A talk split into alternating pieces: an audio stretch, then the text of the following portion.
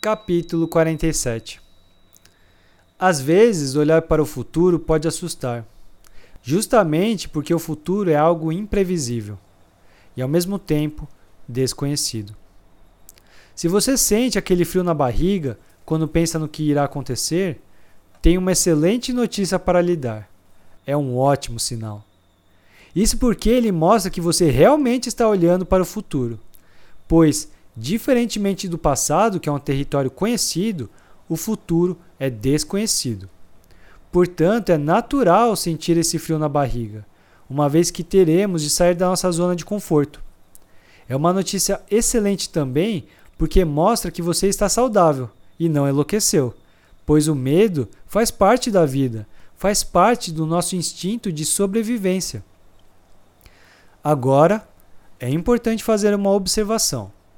Existem dois tipos de medo em nossas vidas. O medo negativo é como o freio de mão dos veículos. Ele nos paralisa, nos congela. Precisamos aprender a não deixar esse medo negativo nos congelar, pois, caso contrário, podemos ficar estagnados em nossas vidas, com medo de dar o próximo passo e, assim, deixarmos de viver a vida que queremos. Esse medo era chamado por Aristóteles de covardia, pois ele nos impede de fazer o que realmente queremos. O outro medo, que é o positivo, serve como pedal do freio do carro, o qual, lado a lado com o acelerador, controla a velocidade do carro. Se usarmos somente o pedal do acelerador, com certeza em algum momento haverá uma batida. E se usarmos somente o freio, não sairemos do lugar. Dessa forma, acelerador e freio têm uma, uma função importantíssima no carro, assim como o medo positivo em nossas vidas. Sempre teremos de lidar com incertezas e aprender a administrar riscos para avançar em nossas vidas. O importante é, de forma adulta, analisar refletir e sentir no seu coração ao máximo cada escolha que deve ser tomada, para que cada passo seja sempre o mais tranquilo e firme possível e alinhado com o que queremos para a nossa vida. Para fazer uma omelete, devemos escolher entre ficar com os ovos ou quebrá-los para preparar o prato. Assim é na vida. Sempre que escolhemos algo, será preciso abrir mão de outras possibilidades. E isso não é para motivo para tristeza. É somente para entendermos que a vida é feita de escolhas. Para uma escolha sábia, devemos sempre colocar tudo na balança, para escolhermos o que está mais alinhado com a nossa vida e os nossos objetivos.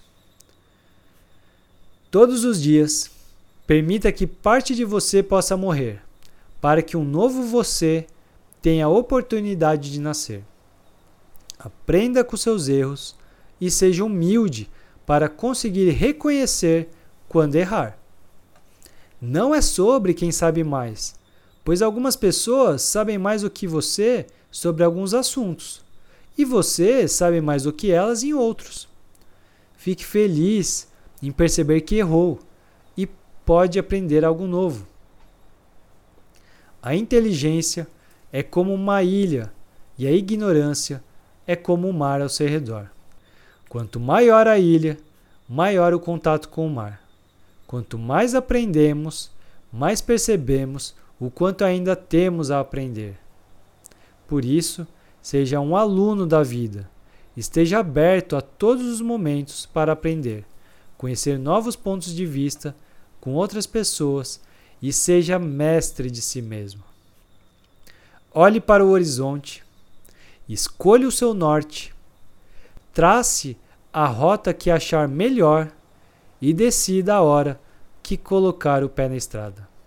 E simplesmente viva cada momento.